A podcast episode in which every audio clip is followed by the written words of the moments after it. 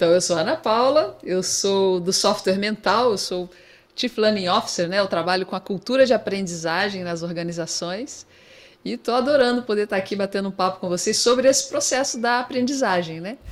Brené Brown, ela é autora do livro Coragem de Ser Imperfeito, talvez alguns de vocês tenham ouvido falar, tem TED Talk com ela, YouTube, bota lá, Brené Brown no YouTube, um monte de material, ela é fantástica.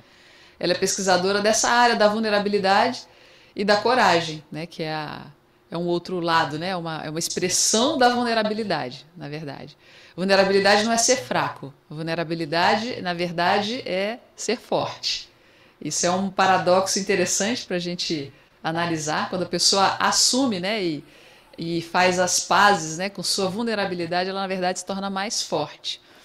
E esse tema tem tudo a ver com que a sequência do que a gente abordou na outra semana, que é a zona de desafio porque para estar na zona de desafio a gente tem que estar em contato com a nossa vulnerabilidade. Precisa estar e precisa é, desenvolver, se desenvolver, né, dentro dessa dessa característica vulnerável que todos nós temos. Ninguém é de ferro, né? Ninguém é isento de ter certas certos aspectos que precisa, precisam melhorar, né?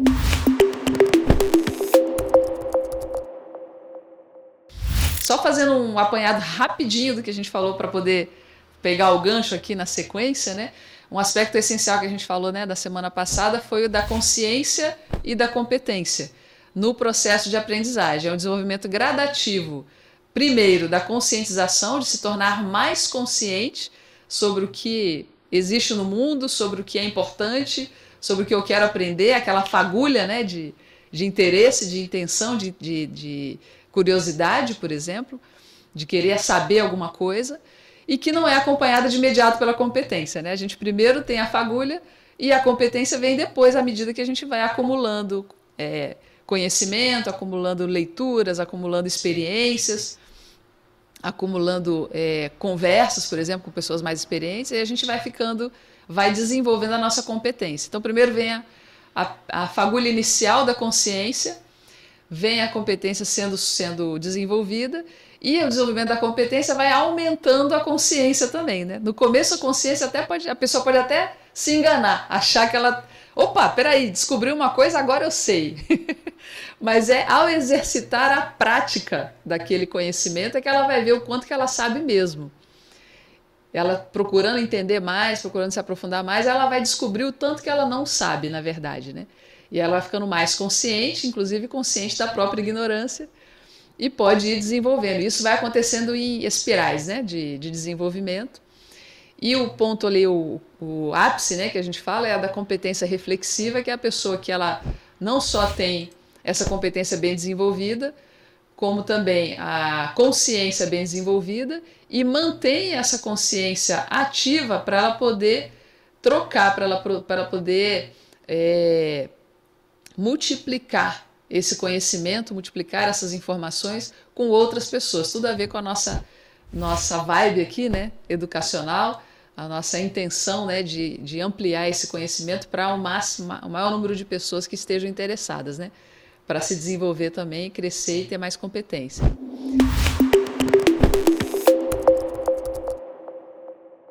Nesse processo de desenvolvimento, a gente passa por essas três zonas aqui: ó, zona de conforto, zona de desafio, zona de luta.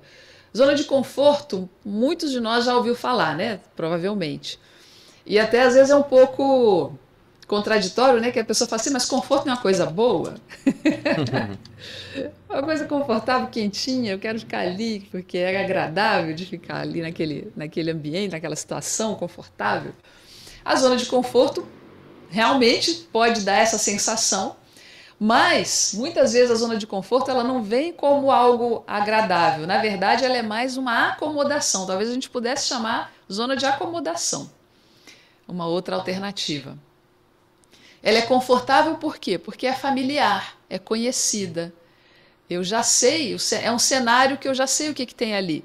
É terra firme, por isso desse desenho, né, do bonequinho ali em cima do, da terra, né? Terra firme. É uma ilha de terra firme. Eu sei onde é que eu estou, sei onde eu estou pisando, sei o que, que tem, conheço as variáveis, já sei mais ou menos o que, que vai acontecer. É familiar. Ser familiar, que significa que é bom, nem sempre. Muita gente se é, acomoda e se acostuma com uma coisa que não está boa, mas eu conheço. Eu já sei o que, que é. Bom, bom não tá, mas como eu já sei o que, que é, eu já meio que aprendi como lidar com isso e não quero mexer nesse negócio. Deixa quieto aqui, não vou mexer nisso. Então, a zona de conforto é uma zona em que não acontece a aprendizagem, não acontece o crescimento. Na zona de conforto, a gente fica parado, estacionado num patamar de competência, num patamar de aprendizagem. Não passa para o próximo patamar.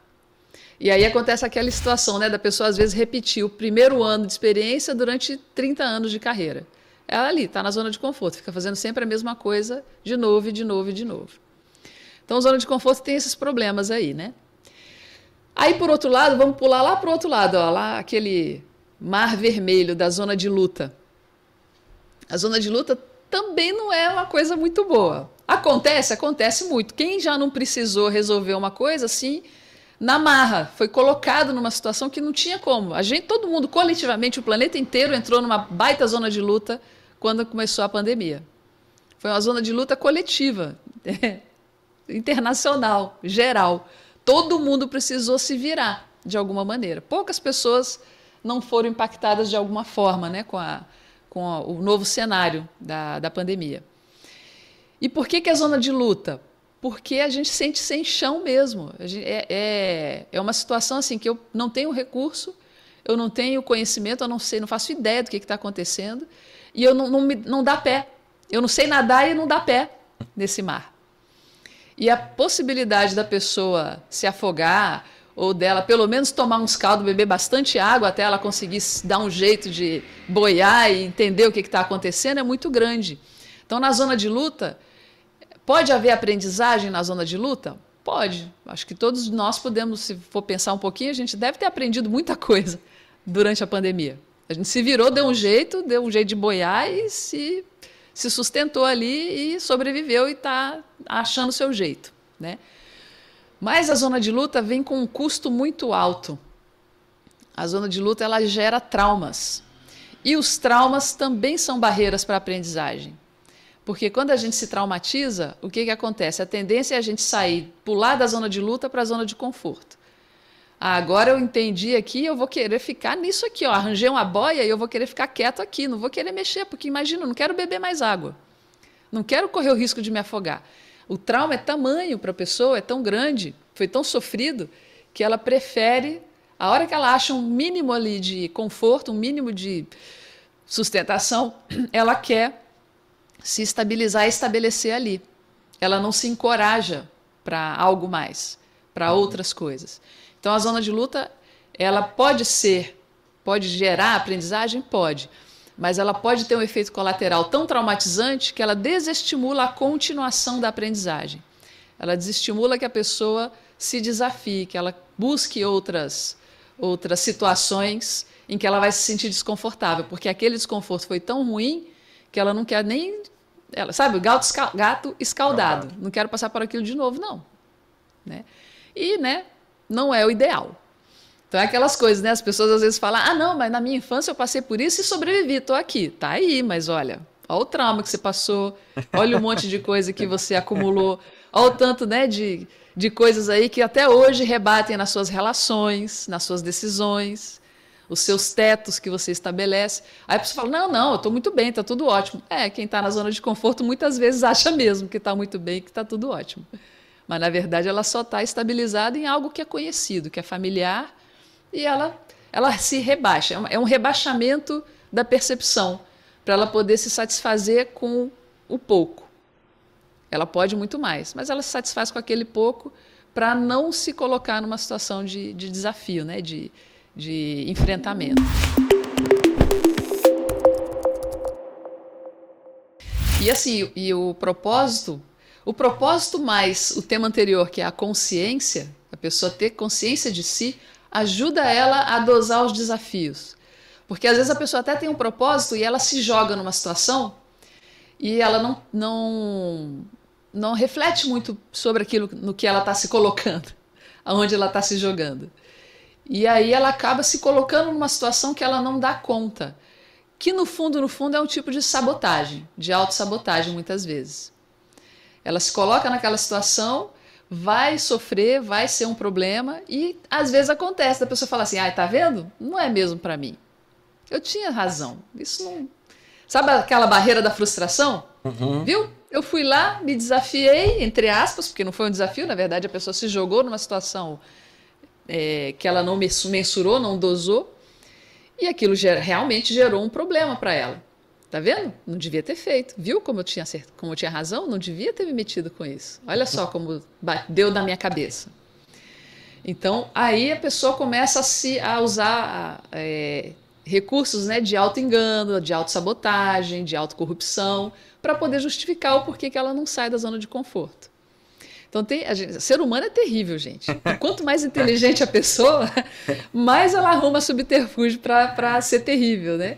Para justificar. Então, ela arruma mil e uma razões para dizer o porquê que ela fica daquele jeito, ela não, ela não sai daquele lugar. Razão a gente acha para tudo, tá? Pra tudo. Se você quiser ter razão, você vai encontrar motivo para tudo. É muito comum a pessoa querer começar, é, é, por exemplo, ela se coloca numa situação querendo entrar como herói, mas aquilo é tudo para reverter no processo, reverter as coisas. Aconteceu o que a gente chama de plot twist no cinema, né? Aquela grande virada no jogo, virada na história, para sair de vítima da situação no final. Então, isso é o que é chamado de jogo psicológico, é um fenômeno na psicologia humana. A pessoa acha que ela está entrando salvadora, para depois sair de vítima, poder justificar, ah, não, o mundo não me entende. Isso acontece, é uma, é, faz parte da dinâmica da, do funcionamento das pessoas em geral. A questão do autoconhecimento é bem importante para você ver se você não está entrando num jogo, se você não está fazendo um joguinho, um jogo psicológico, você não está se manipulando a si mesmo e outras pessoas né, nesse processo.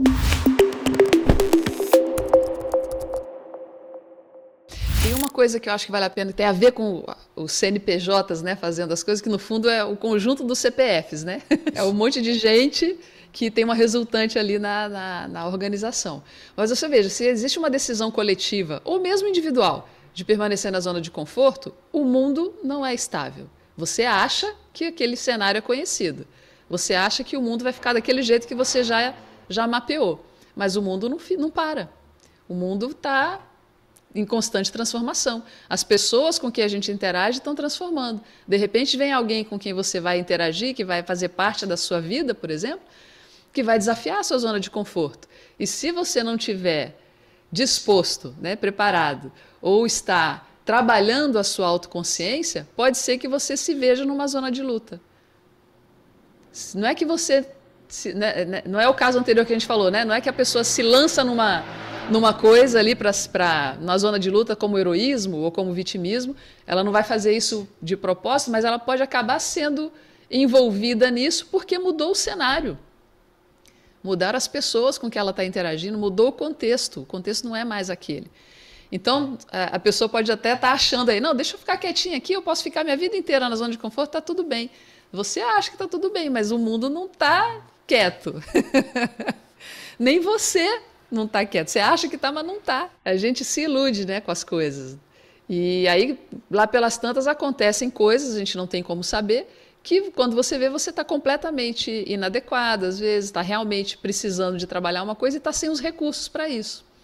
Se você tivesse trabalhado, se a pessoa tivesse investido e trabalhado, estivesse habituada a percorrer ali ó, o ambiente da zona de desafio, é muito mais fácil para alguém que está na zona de desafio eventualmente entrar numa zona de luta do que alguém que está acomodado na zona de conforto, de repente se vê numa zona de luta. Reconhece isso pelo próprio desenho? Quem está ali na zona de desafio está acostumado a lidar com momentos, dosagens de desafio que ela aprende a lidar. É como a gente aprende o beabá, é como uma criança aprende a andar é como a gente vai aprendendo no dia a dia. A gente vai aprendendo com pequenos passos, com poucas coisas, com dosagens de desafio. E aí, quando vem um desafio maior, aquilo não é completamente desconhecido e eu não vou me apavorar achando que só porque eu perdi o pé eu vou me afogar. No máximo, eu vou tomar um caldo aqui, mas ok, eu consigo me segurar. Consigo dar um jeito aqui achar um jeito de, de usar os meus recursos. Agora, quem está lá na zona de conforto, que de repente se vê no meio do Oceano Vermelho, aí a pessoa pode apavorar e acabar tendo problemas mais complexos, mais sérios, porque ela, nem, ela não tem dentro dela é, uma, uma, um conjunto de experiências que dá um pouco mais de confiança para que ela ache que possa realmente superar aquele momento. Então, isso é bem importante também de, de observar. Vamos, é, é, é, é interessante para a gente se colocar no processo aqui do desafio, para a gente se habituar, para a gente também estar preparado para aquelas coisas que a gente não tem como prever. A gente confiar mais na gente mesmo, habitando ali a zona de desafio, né? às vezes a pessoa fala, ah, geralmente a pessoa mais velha, né, ela tem mais dificuldade de, de sair da zona de conforto e tal. Cara, depende. O que, que essa pessoa fez a vida toda? Às vezes um jovem é mais acomodado e está na zona de conforto do que uma pessoa já com mais experiência acumulada e que se desafiou a vida inteira. Então não é uma questão de idade, é uma questão de hábito. O que, que ela fez com a própria autoconsciência, o que, que ela fez com as decisões dela, o que, que, ela, o que, que ela fez com isso. Né? Então, de novo, aquela questão: é um ano repetido 30 anos, ou e até, até, mesmo um jovem, né? Um jovem de 30 anos. Ela pegou a experiência de, dos, dos 10 primeiros anos dela, de, ou os 20 primeiros anos dela, e está só repetindo a mesma coisa. Pode ser. Quem está na dúvida aí, tá, mas como é que eu faço então para eu planejar minha zona de desafio? Tem essas três dicas aqui, olha. É, como é que você lida com o erro? Tanto para empresas quanto para pessoas, tá? Então, você se acostumar com o erro. Por isso, a, a fala lá da Brené Brown, da vulnerabilidade. Errar faz parte do processo de aprendizagem. Saiba que você vai errar. Errar, sim. Se você não errar, é mau sinal. Na verdade, se você só acerta, sinal que você estava na zona de conforto, amiguinho. Ou talvez ainda esteja, se você só está acertando. Então, dá um jeito de errar. Dá um jeito de errar, precisa errar. Agora, não é um erro é, de qualquer jeito, é o erro supervisionado. Procure pessoas que podem te auxiliar a entender onde você errou, a entender o que, que você pode fazer para melhorar. Se você está numa empresa, né, se é uma pessoa da área de educação aí, é organizacional, é, facilite que as pessoas sejam supervisionadas no erro. Não fique apontando, procurando culpados. Não, errou, vamos aqui entender. Vem cá, vamos, deixa eu te. Tem um mentor, né? Tenha um coach, alguém da área, do próprio, da própria organização que possa fazer essa, esse acompanhamento desse erro. Tá certo? Então, erro supervisionado é uma coisa importante para você estruturar a sua zona de desafio. Outra é a expansão da autonomia. O que é autonomia? É o quanto que você usa os seus recursos, os recursos que você possui, para é, se desafiar. Então, primeira coisa, você precisa saber que recursos você tem. E você colocar esses recursos em ação. Ao colocar eles em ação, você vai desafiando eles aos, ele aos pouquinhos. Então, você usa o recurso, mas você não usa é, só na, no limite do que você sabe. Desafia um pouquinho, deixa eu usar um pouco mais. Por exemplo, a gente estava falando sobre edição de vídeo aqui antes de começar essa conversa, né? Eu fui aprender como é que fazia edição de vídeo. Um pouquinho de edição de vídeo, todo mundo mais ou menos sabe, né? Você faz ali no Instagram, usando o, o seu celular e tal, alguma coisinha dá para fazer. Mas isso não resolvia a minha necessidade. Até aí, ok, eu vou, beleza. Até aí eu tenho autonomia, eu tenho recurso, eu sei o que fazer, eu mais ou menos conheço como fazer. Mas eu quero mais. Eu desafio a minha, o meu recurso, desafio a minha autonomia para eu poder ir para o próximo patamar. E procurar pessoas também que te permitam ou que criem ambiente para você experimentar sua autonomia. Não fiquem deixando você dependente. Não fique te tornando uma pessoa que precisa estar sendo sempre assistida, virar muleta para você. Não, fuja da muleta. Procura alguém que te dê espaço para crescer. Tire muleta de você, deixa você crescer com as próprias pernas. E recursos para suporte. Então, que tipo de recurso? Né? Você, se você está numa empresa, você cria uma, um ambiente de aprendizagem, você cria uma comunidade de aprendizagem. Se você está aprendendo sozinho ou está aprendendo por sua própria conta, não sozinho, está aprendendo, né? O aprendiz autodirigido, a jornada do autodirigido que a gente está falando aqui, né? Como é que você, que recursos existem para suporte? Procura comunidades que estão aprendendo aquilo que você também quer saber. Procure pessoas que estão passando pela mesma dificuldade que você. Converse com mais gente. Procure livros, procure outros recursos, outras formas né, de desenvolver naquilo que você está tá buscando. Não fique sozinho. A sensação de estar sozinho ou achar que tem que fazer só você por você é uma das coisas que faz a gente não funcionar bem e acabar entrando numa zona de luta. Lembra que tem mais gente nessa jornada. Provavelmente tem mais gente passando pelo mesmo perrengue que você está passando. Então procure essas pessoas, procure entender como que elas superaram, estão superando e estão buscando os seus caminhos né, de superação também. São as dicas aí para a zona de desafio.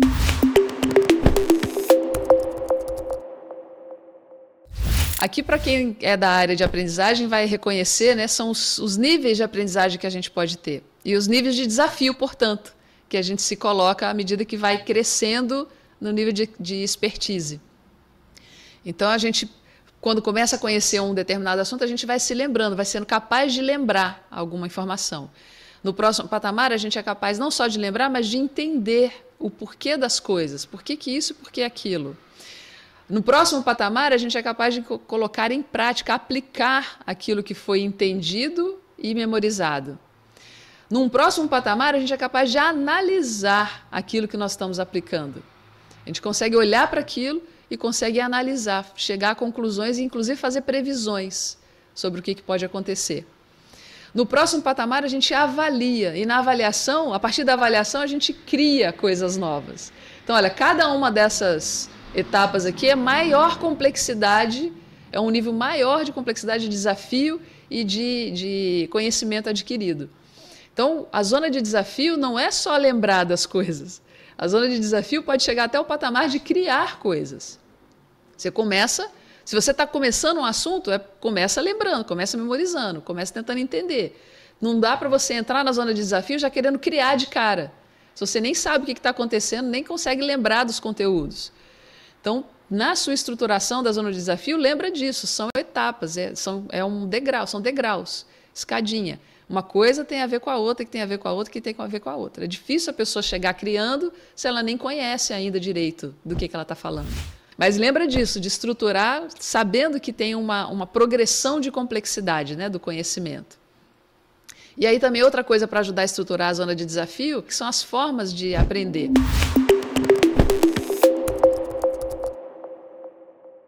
Forma de aprender pode ser fazendo, por exemplo, Tá ali, aprendizagem via ação, as mãozinhas ali, ó. Exemplos de aprendizagem via ação. Vai debater, vai investigar, vai fazer pesquisa, vai fazer experimentação.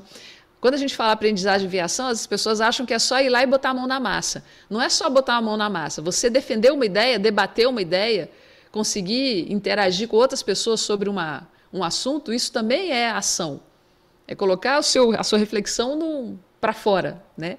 investigar, fazer uma pesquisa, levantar uma hipótese, é, olhar o mundo como ele está funcionando, tudo isso é aprendizagem via ação também.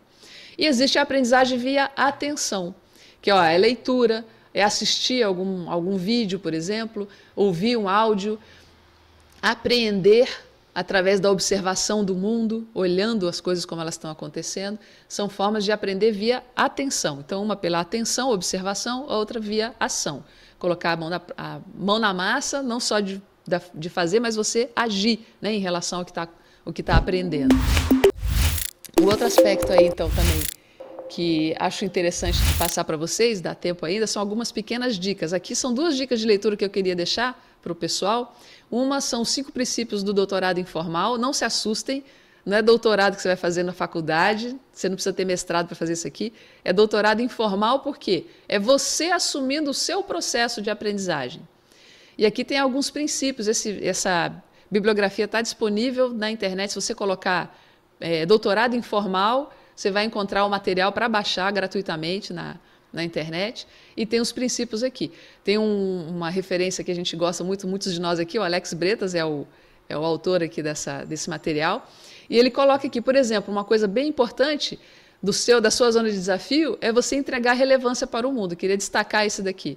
Você vai lá, vai aprender e vai já começar a trocar, vai já começar a compartilhar aquilo que você está aprendendo, mesmo que você ainda não seja um expert. Já começa a trocar, já começa a compartilhar as suas descobertas. Ó, oh, eu fui fazer isso aqui e descobri isso daqui. Eu tenho dúvida nisso daqui. Você também sabe disso? Começa a compartilhar. Isso ajuda muito a conviver, a viver a zona de desafio. E outra referência também que eu queria passar para quem está interessado né, em trabalhar a sua zona de desafio são as dicas aí para o aprendiz autodirigido, que é o próximo livro, capinha vermelha do Black Bowles, Blake Bowles, aliás. ele coloca 23 princípios para a aprendizagem autodirigida. Eu tenho aqui alguns destaques, né? mas eu queria é, destacar um aqui, olha, tem essa dica número 10, enviando e-mails para estranhos.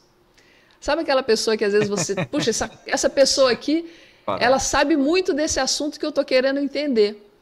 Na cara de pau, vou mandar um e-mail para ele e falar: Ó, oh, estou aprendendo sobre edição de vídeo, vi que você entende muito desse assunto, eu sou muito fã dos seus vídeos aqui no YouTube. Puxa, gostaria, ou no, no e-mail, e-mail, né, mas pode ser também no chat lá, do, da rede social. Queria muito trocar um. Saber assim, o que, que você pode me dizer? Eu estou começando. O que, que você pode me dizer assim que eu. O que, que você diria para você quando você estava começando? Eu queria muito saber. Acho que ia ser o máximo poder entender da sua, da sua experiência. Então, cara de pau. Aqui ele dá 23 dicas de como você pode melhorar e estruturar a sua aprendizagem autodirigida. Zona de desafio pura. tá certo? Então, mais uma dica aqui que é a seguinte: tem muita informação disponível. Uma zona de luta que às vezes a gente acaba entrando sem querer ou querendo, sei lá, mas que a gente pode acabar acontecendo, a gente acabar se afogando, é na quantidade de dados, de informações que estão disponíveis aí na internet, por exemplo. Né?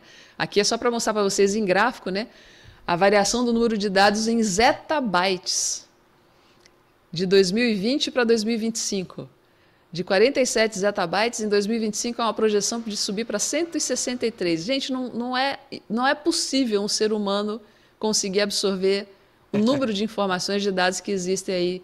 Não tem mais como a gente ser como era lá no Renascimento, né? O homem renascentista. Saber um pouco de tudo. Um Leonardo da Vinci da vida que era engenheiro, arquiteto, escultor, pintor. Impossível hoje, com o nível de conhecimento que tem no mundo, a gente ter essa, essa abrangência, né? Então, uma outra dica também para estruturar sua aprendizagem autodirigida, aprenda a fazer curadoria, que é o próximo slide aí, algumas dicas de curadoria que eu queria deixar para vocês. É, e aí, uma, um, na, na, exploração né, desses conteúdos, duas coisas que, é, que é para acrescentar aí, para você colocar no seu, pensar né, como uma forma de melhorar a sua curadoria. A gente é muito acostumado a usar navegadores típicos, né? Tipo, se você tem um Mac, você usa o Safari. Se você tem um Windows, você usa lá. Nem sei o que está usando mais. Não sei ah, se é ainda tem Internet é, Explorer. O Chrome é um Chrome, bem usado, né? é. Mas experimenta outros, outras formas também, porque todos esses, esses navegadores assim, que são a, a, a base que todo mundo usa, eles têm os seus algoritmos, né? E que acabam enviesando o que chega até a gente. Então, que tal você experimentar um Brave da vida, que é um outro tipo de navegador que pode te trazer outras informações diferentes daquelas que você está habituado a ver sempre na sua, na sua, na sua tela. Buscadores. A maioria das pessoas usa o Google. Que tal você usar outros tipos de buscador, que tem outros algoritmos que vai te trazer de um outro jeito as suas pesquisas? Eu gosto de usar esse aí, ó, o DuckDuckGo. Mas tem vários outros. Se você fizer uma pesquisa da mesma palavra-chave no Google, essa palavra-chave no Google e essa palavra-chave no DuckDuckGo vai te trazer fontes diferentes. Que tal você ampliar a sua forma de chegar às coisas em você? Para a gente não ficar também sujeito, né, escravo da, do enviesamento do, dos algoritmos de certas plataformas ou certas, certos meios já mais ou menos estabelecidos. Né? E aí tem todas as dicas aí, né? De sites, de pessoas que você vai seguir, de cursos que você quer fazer, dos livros. Tenta sair do óbvio. O óbvio é a terra da, do conformismo, né? a terra do mais ou menos a mesma coisa. Tenta sair do óbvio, tenta ver coisas diferentes a mais, para se desafiar de novo. Né? Qual que é o maior filtro, o melhor filtro, o grande filtro? Aquilo que desperta o seu interesse, aquilo que desperta a sua curiosidade, aquilo que ressoa em você, aquilo que acende a sua vitalidade, aquilo que faz sentido para a sua vida. É isso. Esse é o seu grande filtro. Mas você só sabe isso se você tomar contato com isso. Não tenha vergonha de pedir ajuda, gente. Isso, isso não é fácil, não é simples. Você tomar contato consigo mesmo. A gente é criado para anestesiar esse contato com a gente mesmo, infelizmente. A nossa criação hoje, né, na sociedade familiar, a gente é criado para anestesiar esse contato. E aí, para retomar esse contato, não tenha vergonha de pedir ajuda. procure, se for o caso, procura sim processos terapêuticos, procura conversar com mentoria, procura conversar com pessoas que vão te ajudar a enxergar outras coisas. Não é simples. E não fica achando que você vai conseguir dar conta sozinho. Vocês não sei se vocês conhecem a expressão que é o peixe não vê a água. Já ouviram essa expressão? Peixe não vê a água. Ele não sabe que existe. Para ele é aquilo é, é o que é. Ele não sabe o que é a água porque ele está dentro, ele está imerso na água.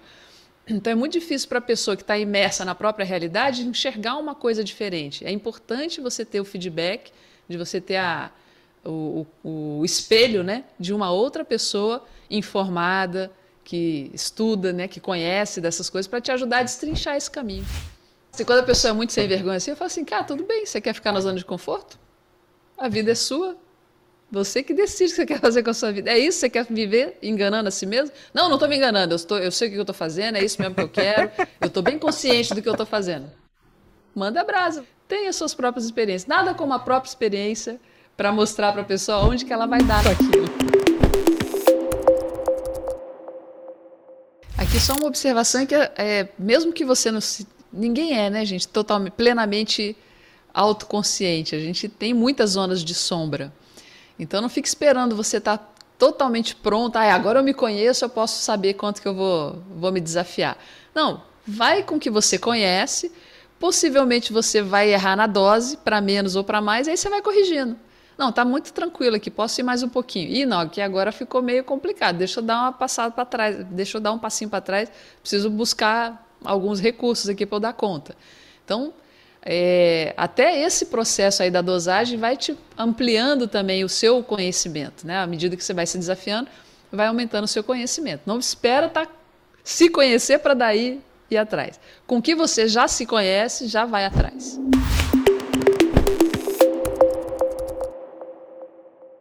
É aqui, né, o, o, a gente não tem como ser só uma coisa, a gente faz as três coisas o tempo todo. A gente pensa, a gente sente e a gente tem energia para fazer as coisas acontecerem, né? O tempo todo está tá andando junto.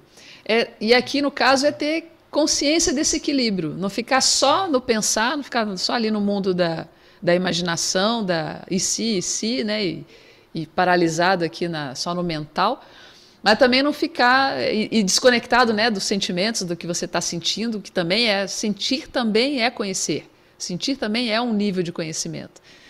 E também não ficar escravo, não ficar à mercê apenas das próprias emoções, conseguir equilibrar isso com o seu pensamento, conseguir refletir sobre o que você está sentindo. É, é, importante a gente tomar contato com o que sente. Sim, muito importante, essencial. E esse contato precisa ser acompanhado da reflexão, para a gente não ser só resposta emocional. A gente precisa entender a nossa emoção para daí decidir o que fazer com ela. E a decisão do que fazer com ela tem muito a ver com o pensar. Então sente, pensa e decide para agir, né?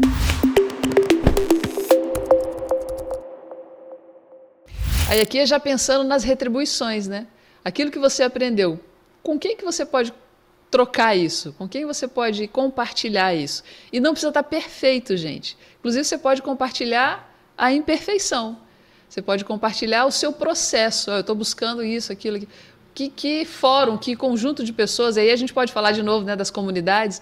A gente tem lá o Pollen, a gente tem lá comunidade de aprendizagem autodirigida, tem comunidade de, de design de conexões. Então tem mil e uma comunidades de tudo que é jeito que está aberta para esses tipos de contribuição. Veja lá, corre atrás. Aonde você pode levar aquilo que você já descobriu, e inclusive levar a sua ignorância. Falar, oh, eu não descobri ainda e eu quero descobrir.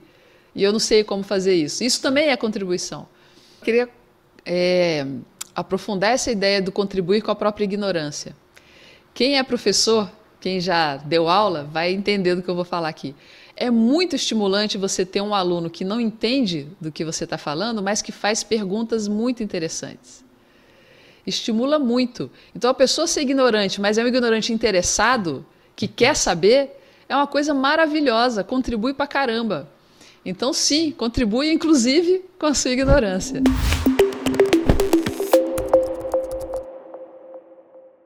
É, isso aí é importante para a pessoa não, não, não se perder na grandiosidade daquilo que ela quer alcançar. Né? Começa toda jornada tem o primeiro passo, né? Nenhuma grande jornada vai acontecer sem que aconteça esse primeiro passo. Então pensa passo a passo, um dia de cada vez, qual é a próxima coisa, qual é a próxima etapa. Não se perca na, no tamanho do, do, do projeto, senão pode ser que você desestimule, né? Então pensa assim, eu tenho aqui meu propósito, eu tenho aonde eu quero chegar, isso está mais ou menos claro na minha cabeça, mas eu vou destrinchar isso em pequenas ações. Aqui eu vou usar a minha, minha metáfora de arquiteta, né, que eu tenho né, na minha origem, fiz graduação em arquitetura, e ninguém constrói prédio sozinho. Prédio não, você precisa de equipe. Você pode construir uma casinha, você pode construir um barraquinho, você pode construir uma coisa pequena sozinho, pode. Pode ficar lindinho, sim, mas é só uma casa. Ou não, a casa pode ser uma coisa legal, grande, bacana, beleza, mas é a casa. Um prédio, você precisa de ter mais gente. Então, dependendo do seu do seu objetivo, não é um objetivo para ser sozinho, precisa de mais gente. Se você quer fazer coisas grandes, se você quer chegar em grandes objetivos, em metas que vão gerar um impacto né, com um número maior de pessoas, necessariamente você precisa agrupar mais pessoas. E mesmo uma casa, se você for fazer sozinho, é numa velocidade. Se você for fazer junto, vai mais longe.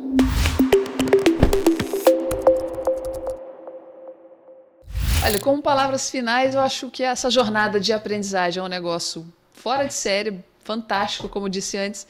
É um grande poder, é um superpoder, não é à toa que está entre as, as competências consideradas as mais importantes né, para o, o nosso milênio, para o século XXI, que é o aprender a aprender. Isso, a gente nem sabe o que, que vai ser preciso aprender. Então, em vez da gente aprender conteúdo, bora aprender a aprender, porque a gente vai descobrir o que no caminho, na trajetória.